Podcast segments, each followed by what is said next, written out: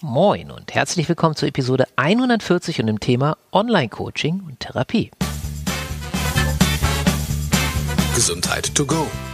Der Podcast zum Thema Gesundheit. Und hier ist dein Gastgeber, ein Gesundheitsjunkie, genau wie du, Dr. Stefan Polten. Jetzt geht's los. Ich bin äh, ich habe das große Glück, dass zum zweiten Mal, bin ich der Meinung, ein Interview mit dem wunderbaren Steen Nils Musche zu, zu führen, einem der, würde ich sagen, bekanntesten Hypnotiseure in ganz Deutschland schon allein, weil er ähm, Betreiber oder äh, Initiator der Hypnoschool ist, einer der größten oder einer der aktivsten, sagen wir mal so. Vielleicht größten kannst du ja was dazu sagen, aber immer was, größer ja. werden und auf jeden Fall sehr aktiven Hypnoseschulen in Deutschland, äh, der auch einen eigenen Podcast hat, den ich sehr empfehlen kann und äh, zu den besten Hypnotiseuren auf jeden Fall gehört. Hallo Steen und guten Morgen. Moin Dr. Polten. Ich freue Oha, mich, dass so förmlich. Wir wollen mal ganz munter plaudern heute über ein äh, ganz tolles Thema, was super aktuell ist meiner Ansicht nach nämlich Online-Therapie und Coachings. Dean ist äh, Heilpraktiker für Psychotherapie. Nee, Richtig, so? ja, doch. und äh, wie ich schon sagte, ja, Hypnotiseur durch und durch und bildet auch viele Menschen aus und hat sogar weil ich immer seinen Podcast höre und das verfolge, was er so macht, ja auch vor, es ist schon ein paar Monate her sogar, ne, einen Kurs rausgegeben, einen Online-Kurs, wie man online hypnotisiert. Und genau. deswegen dachte ich, ist das genau der richtige Mann, um mal über das Thema zu sprechen, denn es gibt ja doch so einen oder anderen, der gerade in diesen aktuellen Zeiten, wir haben jetzt, äh, was haben wir denn, März 2021, sagt, oh nee, ich will nirgendwo hingehen, brauche aber trotzdem Unterstützung, sei es im Coaching, sei es in äh, Therapieform. Und ähm, ja, da dachte ich, ja. quatschen wir mal eine Runde, oder? Das ist, also wie gesagt, ich freue mich hier zu sein, ja.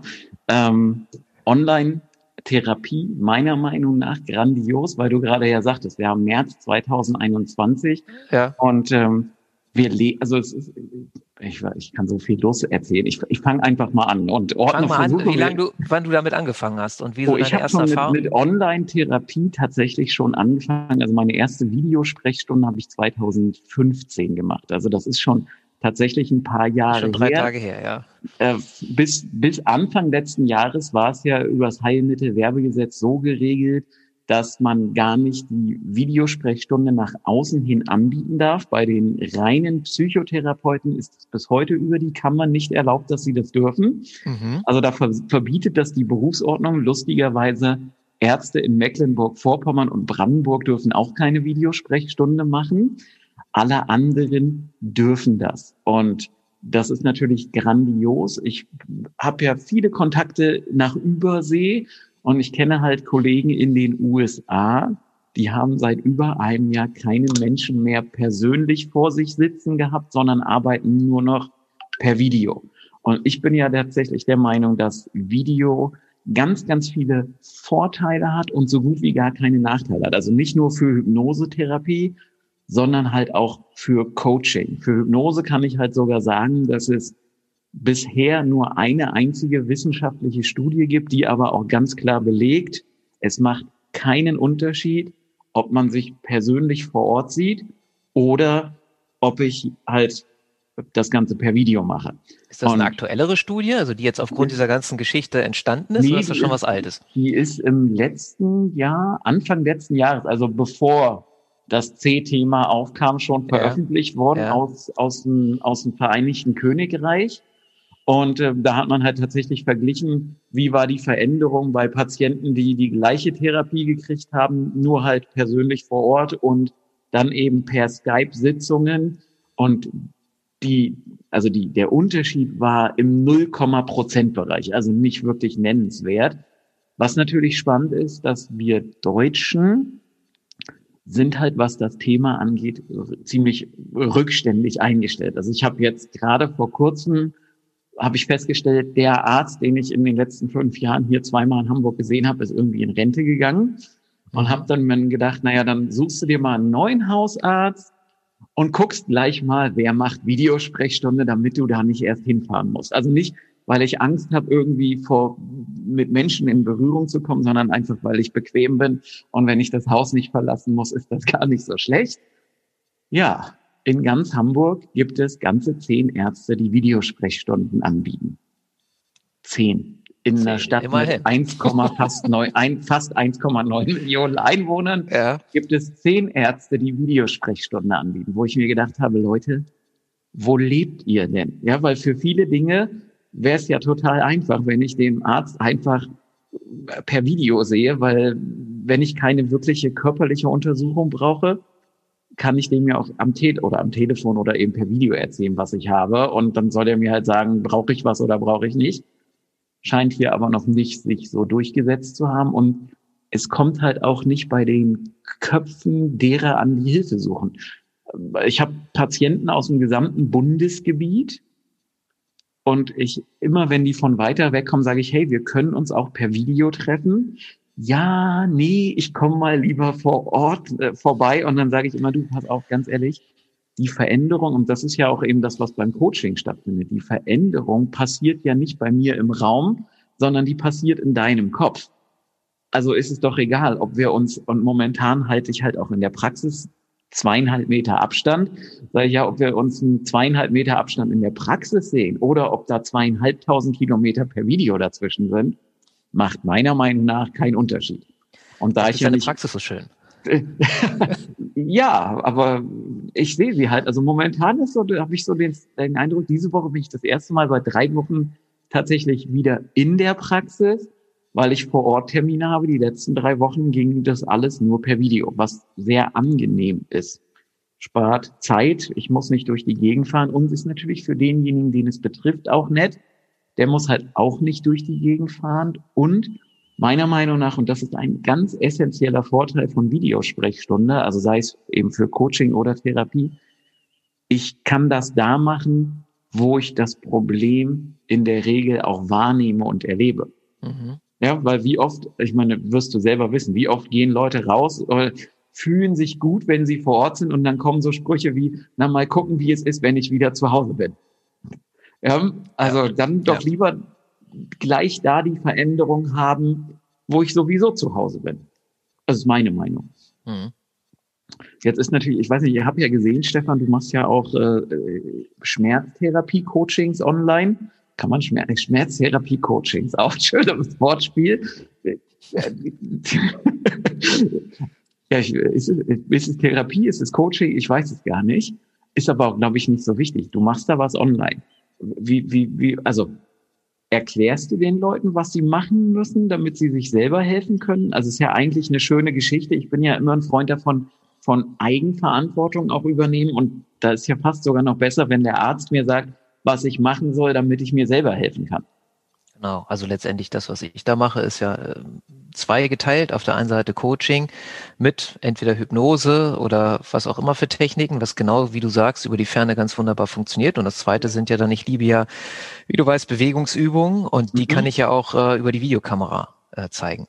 Da ist natürlich so manchmal der minimale Nachteil, dass ich auch gut gucken muss, wie macht er das? Und das ist natürlich, gebe ich ehrlich zu, vor Ort kann ich mir, kann ich um den rumlaufen und mhm. noch exakte Millimeter genaue Bewegung einstellen. Das ist so ein ganz leichter Nachteil, der aber ähm, in der Praxis nichts ausmacht. Also ich habe ja. noch nie festgestellt, dass dann einer das irgendwie so schlecht nachgemacht hat, dass die Wirkung nicht erzielt wurde. Insofern kann ich da genau wie du sagen, es funktioniert wunderbar definitiv. Die Frage ist, was ist denn, was würdest du sagen, wenn jetzt jemand sagt, ja, das ist ja interessant, wusste ich gar nicht, ähm, Online-Coaching, mh, ja, zu Hause fühle ich mich sowieso am besten. Und ähm, was für Voraussetzungen, bis auf jetzt ein Computer oder ein Handy, also was würdest du sagen, was brauche ich für technische und auch vielleicht für für Fähigkeiten oder für Voraussetzungen, um das machen zu können? Also ja, eine halbwegs brauchbare Internetleitung, das ist alles. Also das, das, ich hatte zwei lustige Erlebnisse, drei lustige Erlebnisse. Eine der, die größte Angst, die viele Patienten ja immer wieder haben, ist, was mache ich, wenn die Internetverbindung abbricht? Ja, so. Mitten in der Hypnose. Oh Gott. Zum Beispiel, ja, ist total einfach. Du machst die Augen auf und wählst dich wieder ein. Vorausgesetzt, das geht. Also mir ist das in all den Sitzungen, in all den Online-Seminaren, die ich gemacht habe, ist mir zweimal die Internetverbindung abgebrochen. Einmal das erste Online-Seminar, was ich letztes Jahr gemacht habe. Da war in halb Hamburg Nord plötzlich alles dunkel. Also Stromausfall, ging gar nichts mhm. mehr. Ich habe mich dann übers Handy wieder eingewählt und habe dann der, also die Gruppe hat dann gerade praktisch über, habe gesagt, Leute, wenn was ist, ihr habt meine Handynummer, ruft mich an, weil äh, ich habe keinen Strom, mein Handy-Akku ist fast leer und ich sitze eh im Dunkeln, ihr seht mich nicht, also machen wir das gerade in Ruhe, macht weiter ohne mich. Und das andere Mal, wo eine Verbindung abgebrochen war, da ist der Patient umgezogen und der Telefonanbieter hat eine Woche zu früh das Internet abgestellt. Der konnte sich danach gar nicht wieder einwählen. Ja, mhm. das war ist zum Glück direkt am Anfang der Sitzung passiert, aber das sind die einzigen beiden Fälle in Hunderten von Sitzungen über all die Jahre, wo wirklich mal die Verbindung abgebrochen ist. Ja, das andere, was ich tatsächlich auch mal hatte, war ein, ein junger Patient, der hatte so eine bescheidene Internetverbindung, der wollte aber nur Selbsthypnose lernen, dass also ein sehr starker Versatz da war, wo ich dann gesagt habe, weißt du was, komm, mach deine Kamera aus, wir machen das jetzt nur über Ton, ich muss dich nicht zwingend sehen. Ja. Und dann hatte ich letztens eine Patientin, die hat äh, mehr oder weniger noch nie ihre Webcam in Benutzung gehabt und die war so verfettet, dass das Bild total unscharf war. Und in der zweiten Sitzung haben wir uns dann getroffen und da sage ich, Mensch, was ist denn mit deinem Bild passiert? Hast du dir eine neue Webcam gekauft? Du bist plötzlich so scharf und klar und deutlich zu erkennen. Sagt sie, nee, ich habe oben mal das, die, die Webcam abgewischt und siehe da, plötzlich wurde das Bild scharf.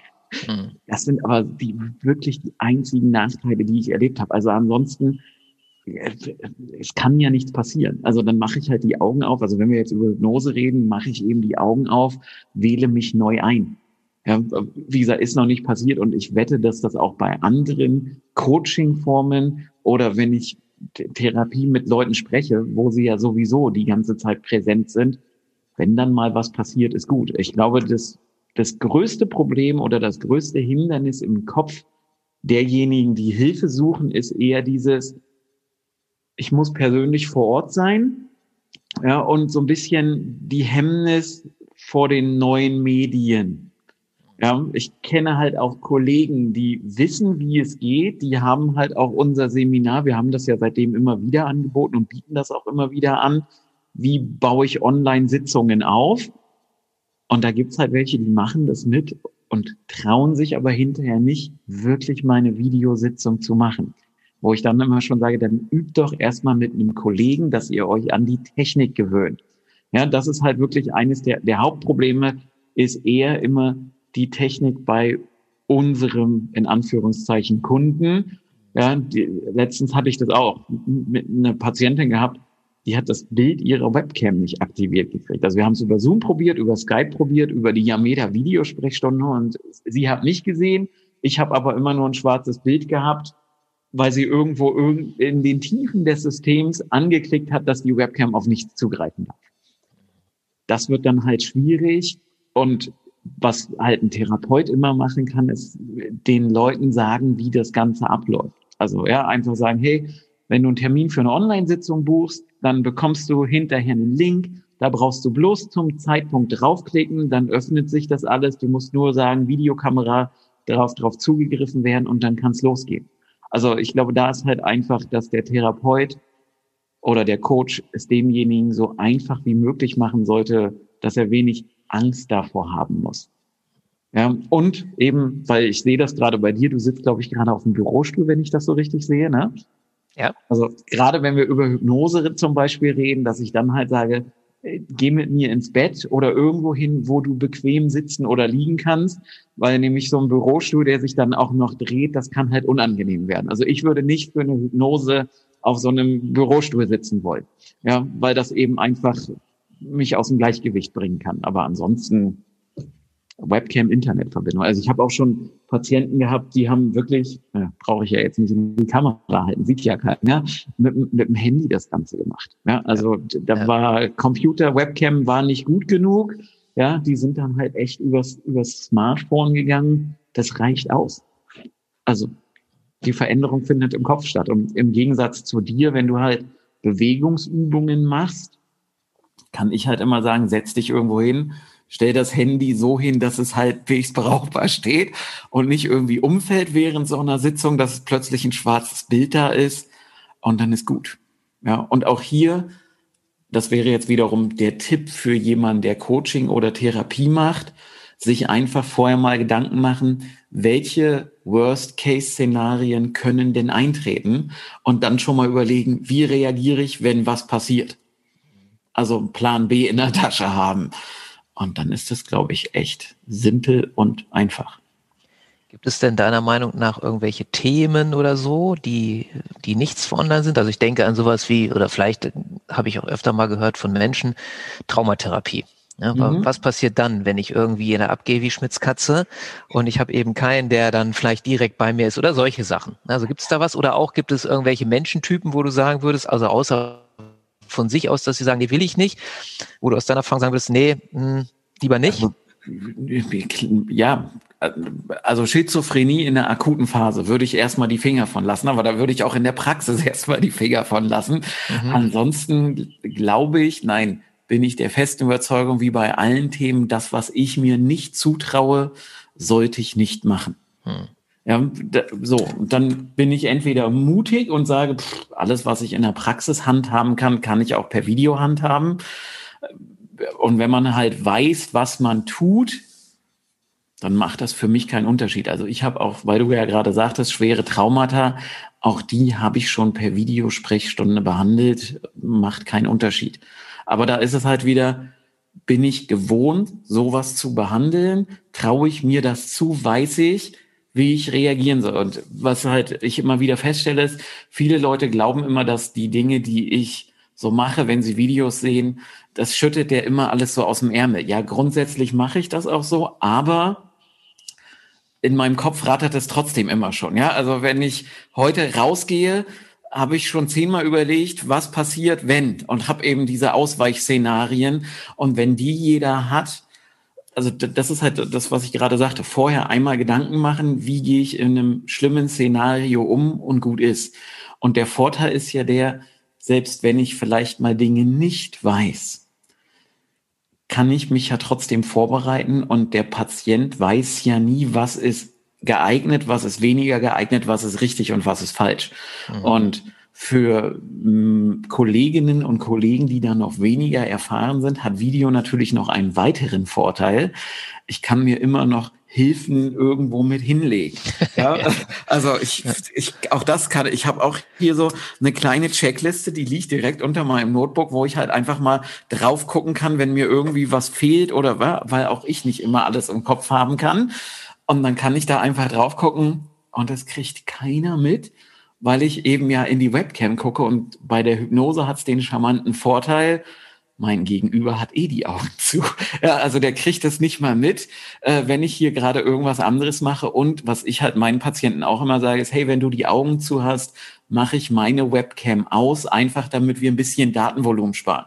Mhm. Ja, ich habe eine hunderttausender Leitung, mir kann das egal sein. Aber ich kann ja nicht von jedem anderen erwarten, dass der eine hunderttausender Leitung hat. Und ich hatte letzte Woche eine Sitzung mit jemandem aus Italien, und mit dem habe ich über Yameda gearbeitet und da war es tatsächlich so, bei Yameda ist immer unten rechts in der Ecke, zeigt an, wie gut die Verbindung des Gegenüber ist. Und das okay. war immer so grün, orange, rot, grün, orange, rot, grün, also eine sehr stark schwankende Verbindung, was halt auch hier und da zu einem massiven Delay führte. Mhm. Da muss ich halt einfach dann vorbereitet sein. Ja, also wir haben ja vor Jahren schon mal über das Simpson-Protokoll gesprochen, habe ich mit dem gemacht gehabt. Ja, und habe dann halt einfach gesagt, der Finger muss so lange oben bleiben, bis ich Danke gesagt habe. Durch das Delay, weil ich dann halt nicht erkannt habe, ja, der irgendwann sagte ich zu ihm, willst du vielleicht deine Brille vorher absetzen? Und plötzlich das nächste Bild war, er hatte die Brille schon ab und ich habe gar nicht gesehen, wie er sie abgesetzt hat durch eben diese Unterbrechung. Mhm. Das sind halt die Dinge, das kann mir offline nicht passieren, aber davon lasse ich mich eben nicht abbringen, online zu arbeiten. Und das Schöne ist halt, wirst du ja ähnlich vielleicht kennen, ich bin in Hamburg, du bist in Hamburg, aber durch die Online-Arbeit kann ich halt Patienten von überall auf der Welt sehen. Ja, also ich habe jetzt, bevor wir hier in den Podcast gekommen sind, mit einer Dame aus London telefoniert, letzte Woche äh, Italien. Also ich erreiche plötzlich Menschen, die so gar nicht den Weg zu mir finden würden, weil nicht jeder so bekloppt ist wie andere Leute. Äh, du kennst ja den einen Kollegen, der aus Malaysia nach Hamburg geflogen ist für eine Stunde Sitzung. Mhm. Ja, ja. So. Macht ja nicht jeder. Nee, macht ja. Und heute kann es halt auch nicht jeder. Ne? Das ist halt noch das Nächste. Das ist das halt auch dazu, schwierig. Ja. Und dafür finde ich Video super. Ja. Was würdest du denn sagen, wenn jetzt jemand sagt, jo, online möchte ich machen, wie finde ich denn den optimalen Online-Coach-Therapeuten für mich, wenn jetzt nicht gerade du oder meine Wenigkeit in Frage käme? Gibt es da Ratschläge aus deiner Erfahrung? Weil jetzt habe ich ja die wirklich die ganze Welt. Also jetzt muss ich natürlich gucken, okay, wer spricht meine Sprache oder mhm. eine Sprache, mit der ich gut dann umgehen kann. Aber das sind ja jetzt viel mehr, als ich sonst irgendwie ja. in Betracht ziehe, wo ich die gelben Seiten vielleicht aufgeschlagen habe und geguckt habe, wer ist denn hier in der Nachbarschaft? Äh, wie finde ich jemanden, der, der, ähm, der passt und der ähm, ist, wie sind deine Erfahrungen auch, äh, kommunizieren das Menschen auf der Webseite, dass sie Online-Sprechstunde äh, machen oder eher nicht? Also rätst du eher die Leute dann anzusprechen, wenn du sagst, der könnte was sein oder was sind da so deine Erfahrungswerte? Wie immer würde ich halt gucken, wen will ich eigentlich, wen finde ich gut, wen finde ich sympathisch, wer macht auf mich, wo habe ich ein gutes Bauchgefühl. Das würde ich sowieso immer bei jedem Therapeuten empfehlen, dass ich ein gutes Bauchgefühl habe, unabhängig davon, ob der jetzt super toll oder super gut ist. Ja, ich ziehe jetzt wieder, kriege ich da kein Geld für, aber auf Yameda kann ich halt gucken, wer hat welche Bewertung. So, und dann kann ich halt auch gucken, und so ging es mir auch. Ich war auf der Internetseite und dachte mir, Freunde, wisst ihr was, ihr könnt ganz tolle Bewertungen haben, ihr könnt Videosprechstunden haben und trotzdem finde ich euch irgendwie unsympathisch. Ja, da wusste ich halt, ihr werdet ja. definitiv nicht meine Ärzte, weil ich einfach ein komisches Bauchgefühl bei euch habe. Mhm. So, also erste wichtige Antwort, aufs Bauchgefühl achten. Gucken, passt der zu mir? Dann würde ich immer vorher mal mit dem sprechen wollen, wenn ich mir nicht sicher bin, ja, und sagen, hey, kann ich mit dir mal zehn Minuten ganz kurz quatschen, ob wir überhaupt zusammenfinden? Weil manchmal gibt es ja eben auch so, dass Leute zwar nett und sympathisch aussehen, aber wenn man mit ihnen spricht, denkt man sich, ja, mal gucken. So, ja. Sehr diplomatisch und, und dann halt ganz klar in so einem Gespräch halt auch fragen, machst du Video oder machst du kein Video? Ja, für die Kolleginnen und Kollegen sage ich halt immer, wenn ihr Patienten, Klienten, Kunden per Video betreuen wollt, dann bietet das bei euch auf der Internetseite an. Denn wenn ich das anbiete, dann können Leute bei der Sondierung schon sehen, macht er das oder macht er das überhaupt nicht? Ja, oder eben macht er das nur widerwillig? Weil es gibt eben auch Kollegen, die machen das eben nur widerwillig in Anführungszeichen. Ja, und dann zu so einem würde ich, dem würde ich dann halt, wenn ich merke, ah, ich muss nachfragen und er ist dann schon zögerlich, da wäre ich dann halt auch vorsichtig, weil mir das vielleicht dann auch sagt, der hat vielleicht nicht die Routine, weil er es nicht so oft macht. Mhm. So, ja, und dann, klar, natürlich, da kann nicht viel schiefgehen, gibt vielleicht den ein oder anderen Holperer, aber auch da ist es eben so, wenn ich derjenige bin, der es anbietet, wenn ich es offen gerade raus anbiete, dann macht das bei meinem Gegenüber eben auch ein besseres Gefühl, weil der das Gefühl hat, okay, ist gar kein Problem. Mhm. Und wenn ich eben Hilfe suche, klar, wer es anbietet, hat dann wahrscheinlich auch schon Erfahrung damit. Ähm, und ansonsten ganz klar aufs Bauchgefühl achten, gucken, finde ich den gut, finde ich den sympathisch. Ja, und dann im das heißt, Du würdest lieber in die Suchmaschine ähm, das Thema eingeben mit, was mhm. weiß ich, Dalala-Coach als Online-Coaching eingeben. Zum Beispiel, ja. Also, also ich würde nicht nur Online-Coaching eingeben, sondern würde halt wirklich gucken.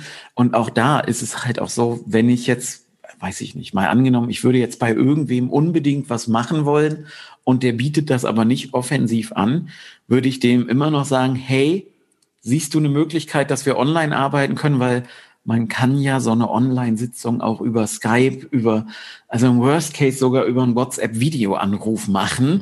Ja, ist jetzt datenschutztechnisch nicht so gut, aber wenn ich das von mir aus als Patient anbiete, dann muss halt mein Behandler da keine Bedenken haben, weil ich habe es ja von mir aus angesprochen. Mhm. So, ist, ich glaube, das Schwierigere ist wirklich die Denkweise desjenigen, der behandeln soll. Oder eben der Patient, der sich vielleicht nicht traut, online zu behandeln. Ich merke das ja bei mir. Ich biete das ganz oft an und ganz viele sagen, nee, ich komme doch lieber vorbei. Ähm, so, das ist äh, also unsere Kanzlerin hat ja vor noch nicht allzu langer Zeit, ich glaube vor fünf Jahren war es, als sie gesagt hat, das Internet ist für uns alle Neuland. ja, so, ich bin mit Internet groß geworden. Ja, für mich ist es kein Neuland. Für mich ist in der Webcam sprechen mittlerweile echt normal geworden. Aber für viele ist es eben doch so ein bisschen, die haben halt auch Angst, sich vor so einer Kamera zu zeigen. Also gerade so die Menschen, die zu uns kommen, glauben immer, dass unser Eins dann ja auch noch urteilt, so nach dem Motto, oh Gott, ja, ähm, hätte er nicht mal hinten den Wäscheständer da wegräumen können. Be beim Therapeuten, der sollte vielleicht den Wäscheständer nicht im Hintergrund haben. Ja, aber mir ist das doch egal, wenn mein Patient kommt und da liegt vielleicht irgendwie, da steht noch das Frühstücksbrötchen nebenan auf dem Tisch. Ich sehe im Hintergrund, ist es nicht aufgeräumt. Das interessiert mich doch nicht, ja, weil wenn die Sitzung vorbei ist, habe ich das vergessen, wie das da aussah. Hm. Ja, aber das ist halt das, was bei vielen, glaube ich, wirklich so, so eine Angst ist oh Gott, oh Gott, oh Gott, wie beurteilt der mich, wenn der mich da in meinem gewohnten Umfeld sieht? Ja, so wie wir halt, also wir haben eine Kollegin, die sagt immer, wer mich ärgern will, kommt mich besuchen. Ja, und so ähnlich ist es dann ja auch mit dem Therapeuten. Ja, der kommt dann ja auch quasi zu Besuch ins Wohnzimmer. Ja, und auch da, ich sage den Leuten immer, du musst den Hintergrund nicht aufräumen, ist mir scheißegal. Mir geht's um dich und um die Lösung deines Problems in dem Moment ja, und nicht ist bei dir aufgeräumt, ist Staub gewischt, sind die Fenster geputzt oder nicht. Gut, zum Abschluss noch die Frage. Jetzt habe ich ja ein paar Mal erwähnt, es gibt so einen schönen Kurs bei euch mhm. äh, in der Hypnoschool. Ich glaube, den gibt es auch als Online-Kurs, richtig? Ähm, also immer, wenn wir ihn nicht terminiert haben, gibt es ihn tatsächlich auch als mitgeschnittenen Online-Kurs. Ja. Okay, weil die Frage ist jetzt, die sich stellt für Menschen, die hier zuhören, die äh, vielleicht auch online arbeiten wollen. A, was ist Inhalt des Kurses, ganz kurz? Und B, macht es auch Sinn, den Kurs äh, mitzumachen, sich zu besorgen, wenn man nichts mit Hypnose am Hut hat und sagt, ne, ich will, keine Ahnung, ähm, ich sage jetzt mal so plakativ, ganz normales Coaching anbieten, aber mit Hypnose habe ich nichts am Hut. Ja, also einfache Antwort, ja, macht auch dann Sinn. Der Doppeljahr, Kurs oder? Zwei, Doppeljahr, dreimal ja. äh, der Kurs hat mehrere, also ist in mehrere Abschnitte gegliedert. Wir geben ein paar Interventionen mit an die Hand, die man online umsetzen kann. Ich könnte jetzt auch sagen, die kann auch jeder machen, der keine tiefgreifende Hypnoseahnung hat. Ja, das sind halt äh, wirklich leichte Übungen. Und wir sprechen natürlich auch darüber, wie bereite ich meinen Klienten, meinen Patienten vor? Welche Vorkehrungen sollte ich treffen? Wie sind die rechtlichen Grundlagen? Was mache ich, wenn dieses oder jenes passiert. Also ja, ganz einfacher Tipp, ich sollte von meinem Klienten immer eine Handynummer haben. Und wenn das vielleicht ein älterer Patient ist, der vielleicht auch noch gesundheitliche Probleme hat, für den schlimmsten Fall auch noch eine Kontaktperson haben. Also ich sage jetzt mal ja, der fällt vom Stuhl, schlägt sich den Kopf an, ist nicht mehr ansprechbar, dann sollte ich halt wissen, wo der wohnt, dass ich im Zweifelsfall die Feuerwehr anrufen kann und sagen kann, pass auf, der ist gerade vom Stuhl gefallen, das und das ist passiert. Ja, einfach um auf Nummer sicher zu gehen. All solche Dinge besprechen wir da eben mit drin. Plus, wie gehe ich mit verschiedensten Kriterien um? Wen sollte ich nicht online arbeiten oder mit wem sollte ich nicht online arbeiten? Mit wem kann ich online arbeiten und so weiter und so fort. Okay, gut. Gibt es noch irgendwas, was ich vergessen habe zu fragen, was dir aber wichtig wäre zu dem Thema? Nö.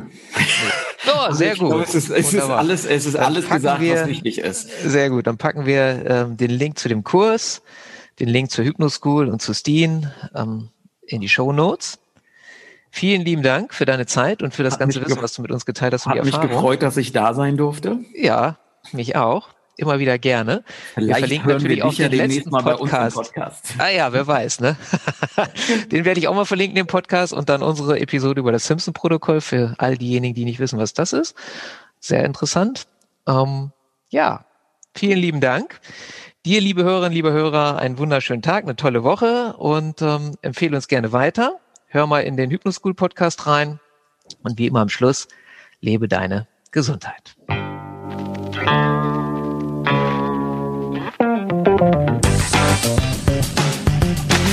Mehr Denkanstöße, Ideen, Tipps und Hinweise zum Thema Gesundheit findest du auf www.gesundheit-to-go.de.